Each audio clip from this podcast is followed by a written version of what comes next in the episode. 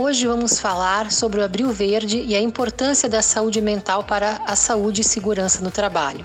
Você sabia que as ações do Abril Verde ressaltam a importância da saúde e segurança no trabalho como um diferencial competitivo para as empresas? Pois é, nunca se falou tanto em saúde mental, não é mesmo? E abordar essa temática e sua relação com a prevenção de acidentes se torna ainda mais importante. O adoecimento mental é o grande desafio da contemporaneidade e é preciso olhar para a saúde de maneira integral. Por isso dizemos que não há saúde sem saúde mental. Portanto, falar sobre ações de promoção e prevenção de saúde mental no trabalho é falar de saúde e segurança. Vou explicar por quê.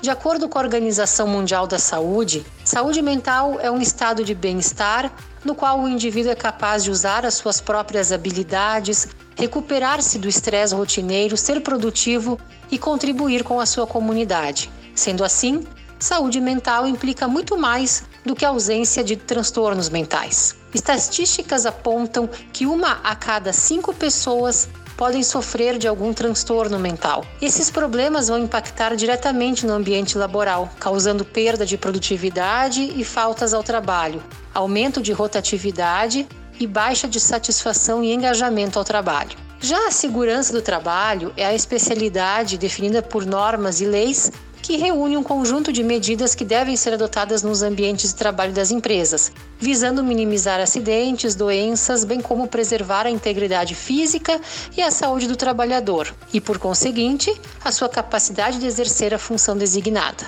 Quando falamos em ambientes de trabalho seguros e saudáveis, estamos falando também de qualidade de vida e saúde mental.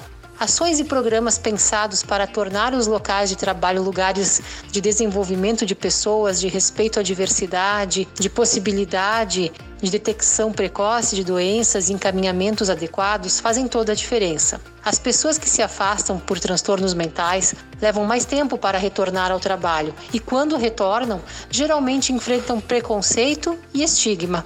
Quando um trabalhador não está bem, do ponto de vista da sua saúde mental, ele pode apresentar alguns sintomas, como perda de interesse nas atividades que antes lhe davam prazer, perda de atenção e concentração, excesso ou falta de sono, alterações no apetite, e podem acabar levando ao envolvimento em acidentes dentro e fora do trabalho. Mas outras condições também podem afetar a saúde emocional, por exemplo, o endividamento. Quando uma pessoa está muito preocupada com a sua condição financeira, ela pode não conseguir se concentrar da mesma maneira. A falta de sono, por exemplo, por um período prolongado, ou alguma situação familiar específica, também representam pontos de atenção em relação à saúde mental.